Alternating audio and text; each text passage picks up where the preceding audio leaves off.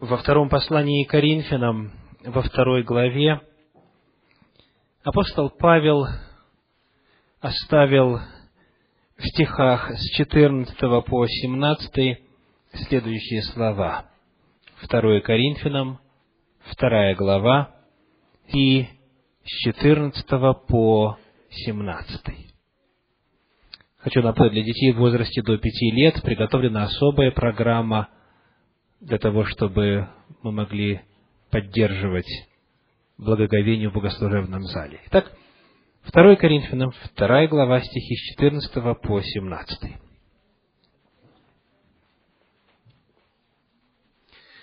Но благодарение Богу, который всегда дает нам торжествовать во Христе, и благоухание познания о себе распространяет нами на всяком месте. Ибо мы Христово благоухание Богу в спасаемых и в погибающих для одних запах смертоносный на смерть, а для других запах живительный на жизнь. И кто способен к всему?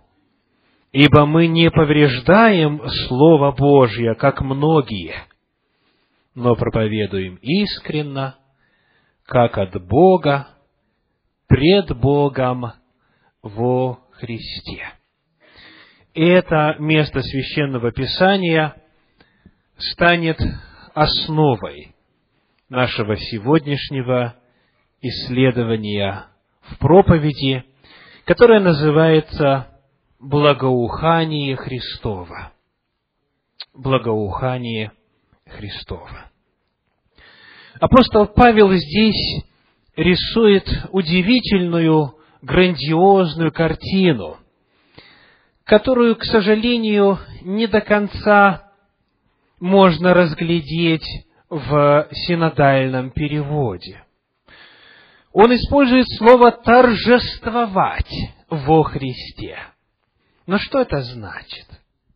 Что значит торжествовать? О каком благоухании идет речь здесь? Почему для одних это благоухание на жизнь, а для других запах на смерть. Какой образ, какая картина, какие реалии описываются в этом месте священного писания? Сегодня в этой первой проповеди Нового года я хочу пригласить каждого из вас к внимательному осмыслению того, что представлено здесь. Чтобы это сопровождало вас, каждого из нас в отдельности, в течение всего года. Итак, слово, которое у нас переведено как «торжествовать», и это в подлиннике, в греческом, греческий глагол «триамбео», триамбео, для тех, кто конспектирует. И у этого слова есть очень колоритная и богатая история. Триамбео – это глагол, это термин, который описывал особое действо в Римской империи официальным языком, который был латинский, а разговорным и общественным греческий. Что же такое триамбео? Я хочу прочитать для вас отрывок из комментария на это место священного писания, которое принадлежит перу известного богослова Нового Завета Уильяма Баркли. Он пишет. Торжественный парад полководца-победителя проходил по улицам Рима к Капитолию в определенном порядке. Впереди шли государственные деятели и сенат. За ними трубачи. Затем несли награбленную в завоеванной земле добычу. Когда Тит, например, завоевал Иерусалим, по улицам Рима несли семисвечник, позолоченный стол для хлебов, предложения, взятые в храме Иерусалимском, и золотые трубы и иную священную утварь. Потом несли картины завоеванной страны и модели взятых крепостей и судов.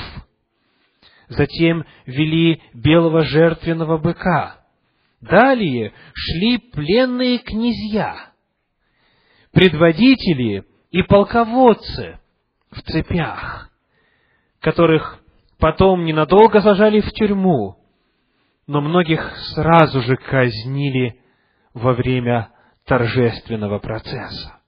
Далее шли ликторы со своими прутьями, а за ними музыканты с лирами, потом жрецы, размахивающие кадилами с горящим в них благовонным фимиамом. Затем ехал сам полководец-победитель. Он стоял в колеснице, запряженной четверкой, и был одет в пурпурный мундир, расшитый золотыми пальмовыми листьями, а поверх него в пурпурную тогу, расшитую золотыми звездами. В руке он держал скипетр из слоновой кости с римским орлом, а над его головой раб держал корону Юпитера. За ним ехала его семья, и, наконец, шла армия во всем украшении с криками «Победа!». Шествие проходило по украшенным гирляндами улицам, среди выкрикивающей радостные приветствия толпы. Это было грандиозное событие. По улице Виа Сакра, через Триумфальную арку, к Капитолийскому холму.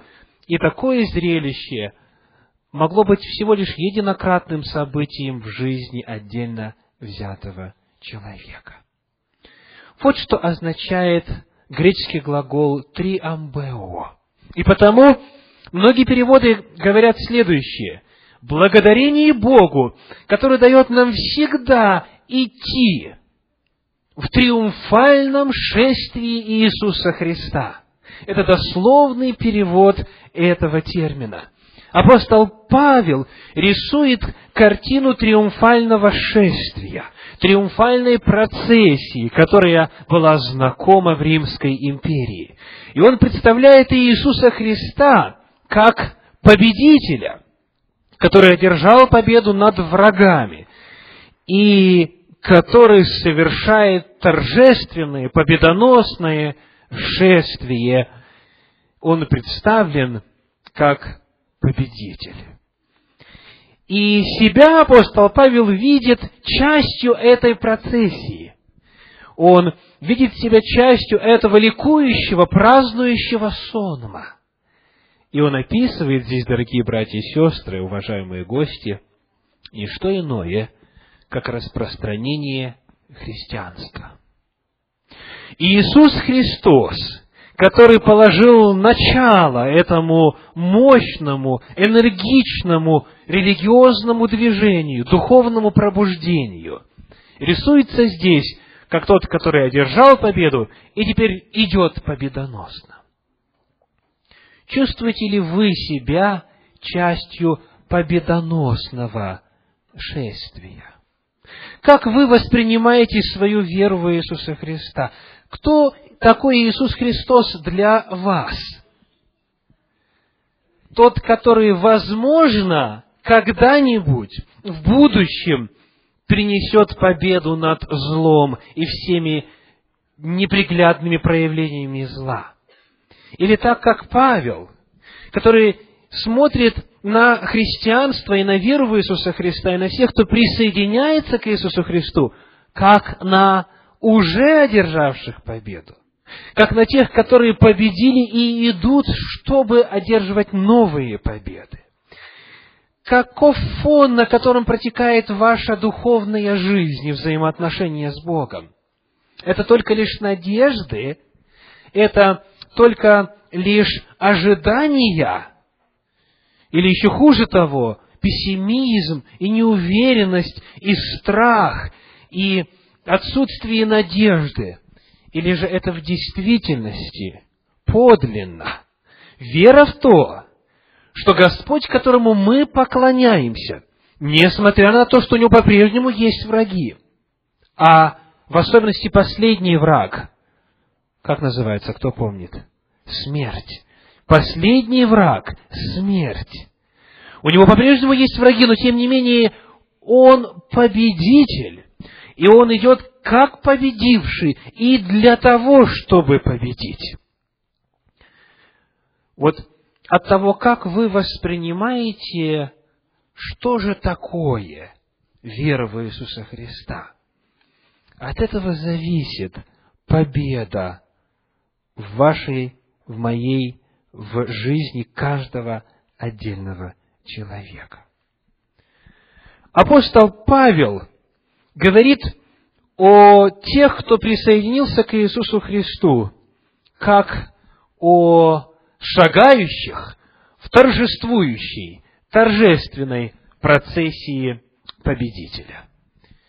И Христос – победитель по всей земле. Весь город в той процессии наполнен ароматом, благоуханием сжигаемого фимиама. Жрецы, которые несут кадила, и специальные благовония, которые возжигаются по ходу на алтарях, возведенных прямо на улице, они наполняют весь город ароматом. Это невозможно не заметить, невозможно пропустить. Это торжествующий, празднующий сон.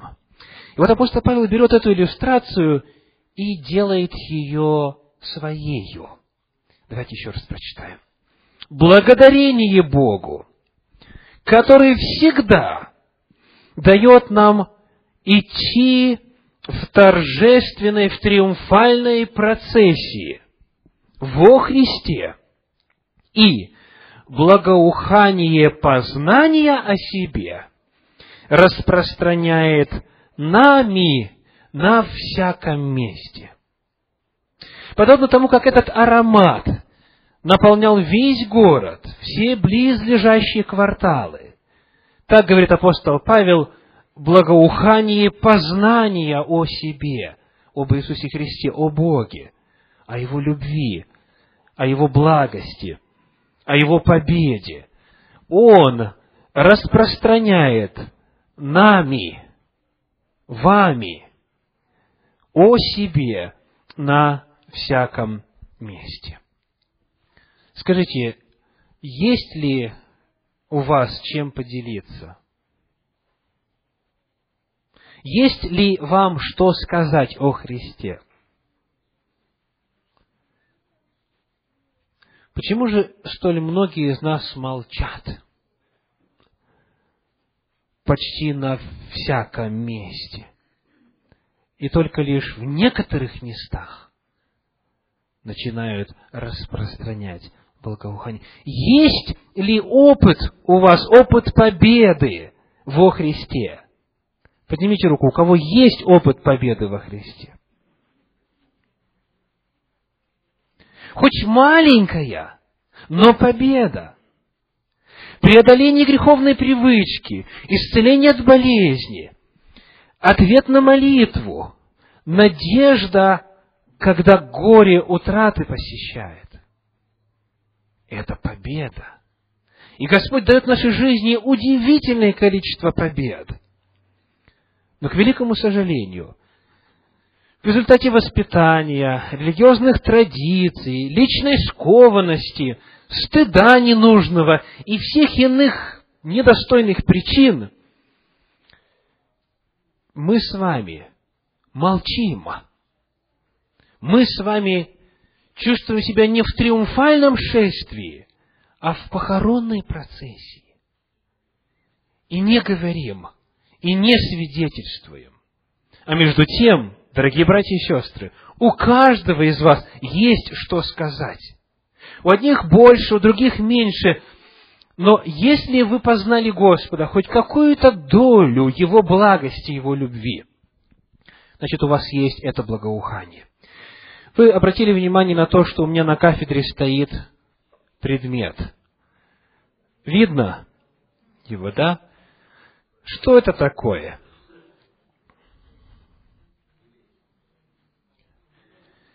Здесь написано по-английски uh, Давидов cool water.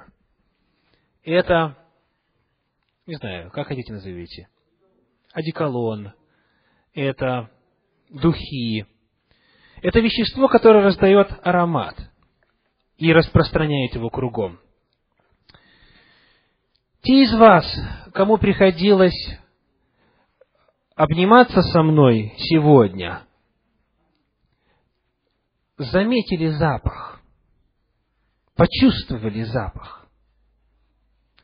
Потому что сегодня я имел общение с этим пузыречком. И это невозможно скрыть. Те, кому сегодня не удалось со мною обняться, я вам помогу почувствовать этот запах. Учитывая преимущественно протестантский контекст присутствующих, я не решился прийти с кадильницы на богослужение. А именно это здесь описывается.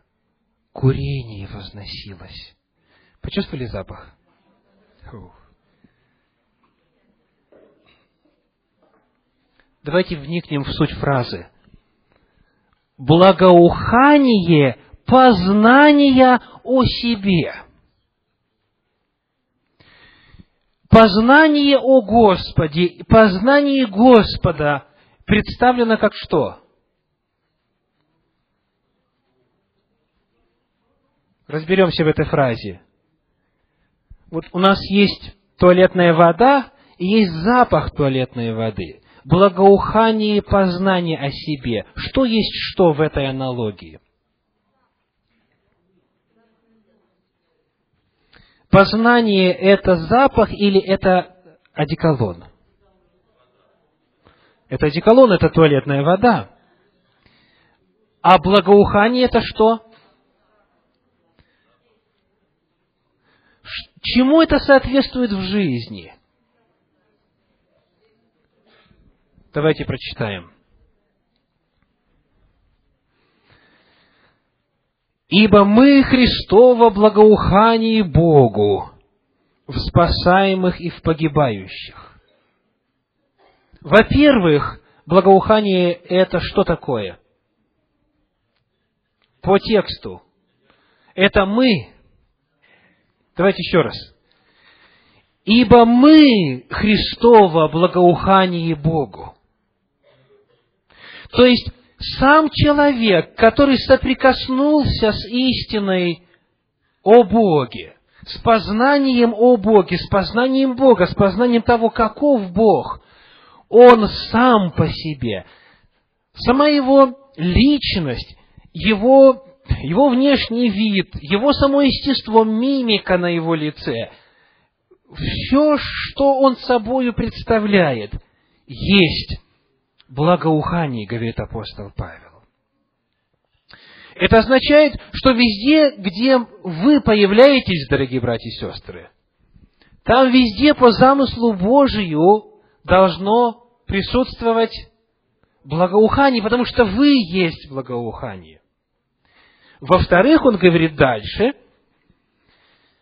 для одних запах смертоносный на смерть, а для других запах живительный на жизнь и кто способен к всему? Ибо мы не повреждаем Слово Божье, как многие, но что делаем, во-вторых? Но проповедуем. То есть, благоухание это также что? Проповедь. Мы проповедуем искренно, как от Бога, пред Богом во Христе. Если вы приходили в соприкосновение с Богом, а Он есть истина. Если вы познали что-либо о Нем, познали Его, то это непременно оказало влияние на вас. непременно оказало влияние на вас, на вашу личность, на ваш менталитет, на ваше поведение, на все, что вы собой представляете. И, во-вторых, это проявляется в рассказе об этом, в проповеди. Посмотрите, что происходит. Некоторое время назад, не знаю, может, пару лет назад, мы э, с семьей случайно попали на распродажу достаточно престижных и дорогих, не то, что я сейчас назвал, а чуть-чуть выше уровнем духов и туалетной воды. И мы купили их за бесценок, там ну, где-то порядка, может быть, 10 долларов каждый, в то время как их цена во много-много-много раз больше. И вот в свое время, может быть, 5 или 6 вот таких вот бутылечков преспокойненько обретали свое положение под раковиной в ванной. И у меня было где-то около пяти или шести видов разных-разных духов. Но проблема. Об этом никто не знал. Потому что я пользовался, как правило, одним видом. И когда это заканчивалось, я брал другой. То есть, иными словами, в каждом из вас есть это благоухание. Но проблема какая? Если пробка закрыта, если нет каких-то целенаправленных действий, если нет распространения, то здесь вполне может вода находиться. Или спирт еще хуже того. Хуже по запаху. Хотя для кого как, наверное, да? И никто не будет знать. Красивая бутылочка, красивый флакончик. А что внутри неизвестно. Есть ли у вас познание о Боге? Знаете ли вы Его благость? Знаете ли вы Его доброту? Откройте флакон. Не скрывайте. Смотрите, что апостол Павел говорит. Всегда на всяком месте. Два слова. Всегда и везде. Повсюду. Где бы мы ни появлялись с вами, мы призваны быть вот этим благоуханием. Но знаете, какая проблема появляется? Этот флакон закрыт. У нас есть знакомые на улице, которые не чувствуют никакого благоухания. Они даже не знают, что мы знаем любящего Бога. На автозаправках, продавцы в магазинах, врачи, медсестры в клиниках, механики, наши знакомые, случайные, очень большой круг людей, которых мы близко знаем, они даже не догадываются в иных случаях о том, что мы носим внутри себя эту драгоценнейшую истину, познание о Боге. И они это не чувствуют, потому что мы скрываем. Если есть познание, откройте его. Если есть познание, делитесь им. Не обязательно стоять на углу и проповедовать, и призывать всех к покаянию, грозя вечно гибелью. Библия говорит, вы сами благоухание, доброе слово, рукопожатие, звонок вовремя, справиться, как живет человек, поздравить с каким-то важным событием в жизни, просто поблагодарить за услугу, что-то самому сделать. Очень много существует вот этих каналов и способов, очень простых, очень понятных, которыми мы призваны свидетельствовать везде, повсюду, на всяком месте, всегда – и распространять благоухание познания о Господе. И вот следующий момент в этом триумфальном шествии заключается в парадоксе. 15 и 16 стих во второй главе второго послания Коринфянам говорит, «Ибо мы Христово благоухание Богу в спасаемых и в погибающих. Для одних запах смертоносный на смерть, а для других запах живительный на жизнь. Почему такие две диаметрально противоположных реакции? Почему одним это жизнь приносит, а другим это смерть приносит? Вспомним картину триумфального шествия, которую рисует апостол Павел. Там две категории среди всех людей. Во-первых, полководец, победитель, его армия и все присутствующие, которые радуются победе. А какая вторая категория? Побежденные, пленники, которых ведут на заклание. И потому один и тот же запах, прекрасный запах, замечательный, стойкий аромат производит совершенно разное впечатление и действие. И совершенно по-разному воспринимается. Для одних курение этого фимиама – это знак победы и спасения. Для других курение этого фимиама – это знак смерти. Знак смерти. И апостол Павел говорит о том, что мы как благоухание Богу. И проповедь истины о Боге для одних принесет спасение, а для других принесет гибель. Почему? Потому что люди по-разному воспринимают и принимают эту весть. Нам, конечно, очень бы хотелось, чтобы, идя в этом триумфальном шествии, зная, что Христос победитель, нам бы очень хотелось, чтобы это благоухание всегда было на жизни, чтобы все, с кем мы общаемся, чтобы все, кому мы говорим о Слове Божьем, обретали спасение. Но даже со Христом не было так. Далеко не все, кто его слушал, принимали истину Божью.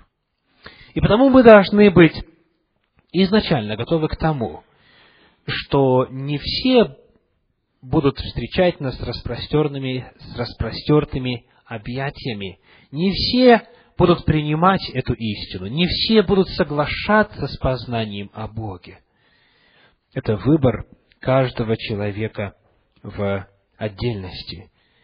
Когда звучит истина Божья, она всегда производит разделение. И христианин не всегда встретит понимание. В свое время известный баптистский проповедник Чарльз Перджин в лекциях своим студентам так называемой школе проповедников поднимал вот эту очень серьезную проблему того, что не все хотят слушать Евангелие, благую весть. Не все хотят торжествовать. И вот он сказал,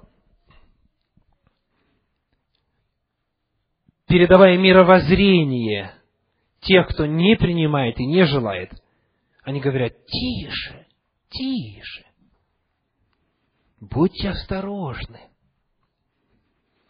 не будите спящих, не проповедуйте с восторгом и рвением – со слишком большой искренностью. Теперь так не принято. На самом деле, очень многих в мировоззрении, благодаря или в результате традиций Средневековья, есть этот постулат, что чем тише, спокойнее привычнее, ортодоксальнее, тем истиннее. Но это не всегда так. Слава Богу за всю историю христианской церкви. Слава Богу за блестящие умы, которые работали, молились, исследовали и оставили нам хорошие традиции, правильные взгляды, богословские концепции, но далеко не все в этом багаже истинно. И потому, когда мы говорим Слово Божье, проповедуем истину Слову Бож... Слово Божье, это не всем нравится и не всем будет нравиться, даже из числа здесь присутствующих. Пусть это вас не смущает, говорит апостол Павел, потому что это благоухание, оно едино по своей сути, но оно действует по-разному. Этого не избежать. Это было, это есть и это будет. И потому главный вопрос в конце 16 стиха. Кто способен к всему? Кто способен к всему? И он отдает ответ в 17 стихе. Мы не повреждаем Слово Божье. Мы не повреждаем Слово Божье. Это очень интересный глагол «повреждать». В оригинале здесь используется слово, которое описывало мелких торговцев вином, которые были известны тем, что ради корысти, для большей прибыли, разбавляли водой и иными жидкостями продаваемый ими напиток. Разводили его, уменьшали концентрацию, так, чтобы приятно было в конечном итоге в кармане. Да. Истина Божья, очень концентрированная по своей сути, вызывает несварение у многих. И потому они хотят ее разбавить своей литургией, своими традициями, своим пониманием, своими представлениями и лишить ее силы, лишить ее от вот этой взрывной волны, лишить ее способности фактически менять жизнь. Кто способен проповедовать так, чтобы это приносило спасение – кто способен проповедовать так, чтобы это вызывало не согласие, а атаки? Библия говорит, тот, кто не повреждает Слово Божие, тот, кто не разбавляет его, не размешивает его с ложью и выдумками, тот, который проповедует искренно. Что значит искренно? Значит, он полностью убежден в том, что говорит. Он не лукавит. Когда говорит этот человек, он говорит, отражая то, что нашел в Священном Писании. Искренно. Дальше, как от Бога. Он говорит с авторитетом, потому что познал истину Слова Божья, и он ее просто передает пред Богом, он понимает, что он ответственен пред Богом, что ему дать отчет за всякое свое слово во Христе. Христос является центром его вести. И все истины Слова Божья он видит именно сквозь призму Голговского страдальца Иисуса Христа. Не повреждать Слово, не искажать его, не приспосабливать, проповедовать искренно, как от Бога пред Богом, в Боге во Христе. Вот это способ идти в этом шествии. Сегодня к нам обращен голос священного писания, который, с одной стороны, вселяет пессимизм. Смотрите, 17 стих. «Мы не повреждаем Слово Божие, как многие». Задумайтесь. Еще в первом веке нашей эры, когда христианство только начиналось, уже, что Павел говорит, многие повреждали, разбавляли, приспосабливали. Подавно и ныне.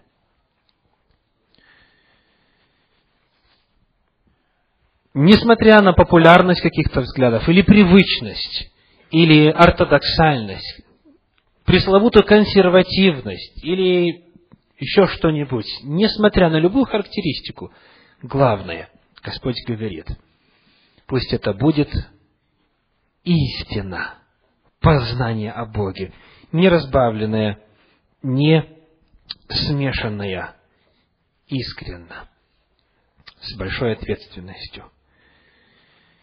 Итак, сегодня в начале Нового года я хочу задать вам еще раз все эти вопросы. Есть ли у вас познание о Боге? Есть ли у вас опыты победы в Боге, силой Божьей? Ощущаете ли вы себя частью торжественной, триумфальной процессии? Ощущаете ли вы себя частью движения, у которого только один путь – победа над несколькими оставшимися врагами? Для того, чтобы быть частью этой триумфальной процессии, Священное Писание говорит – нужно не искажать истину, держаться ее так, как она представлена в Слове Божьем. И знать, что этот запах, приятный запах, очень многих спасет. Это запах живительный на жизнь. Вы сами, как личность, и ваши слова. И вместе с тем отдавать себе отчет в том, что, к сожалению, не все захотят. И это будет запах смертоносный на смерть.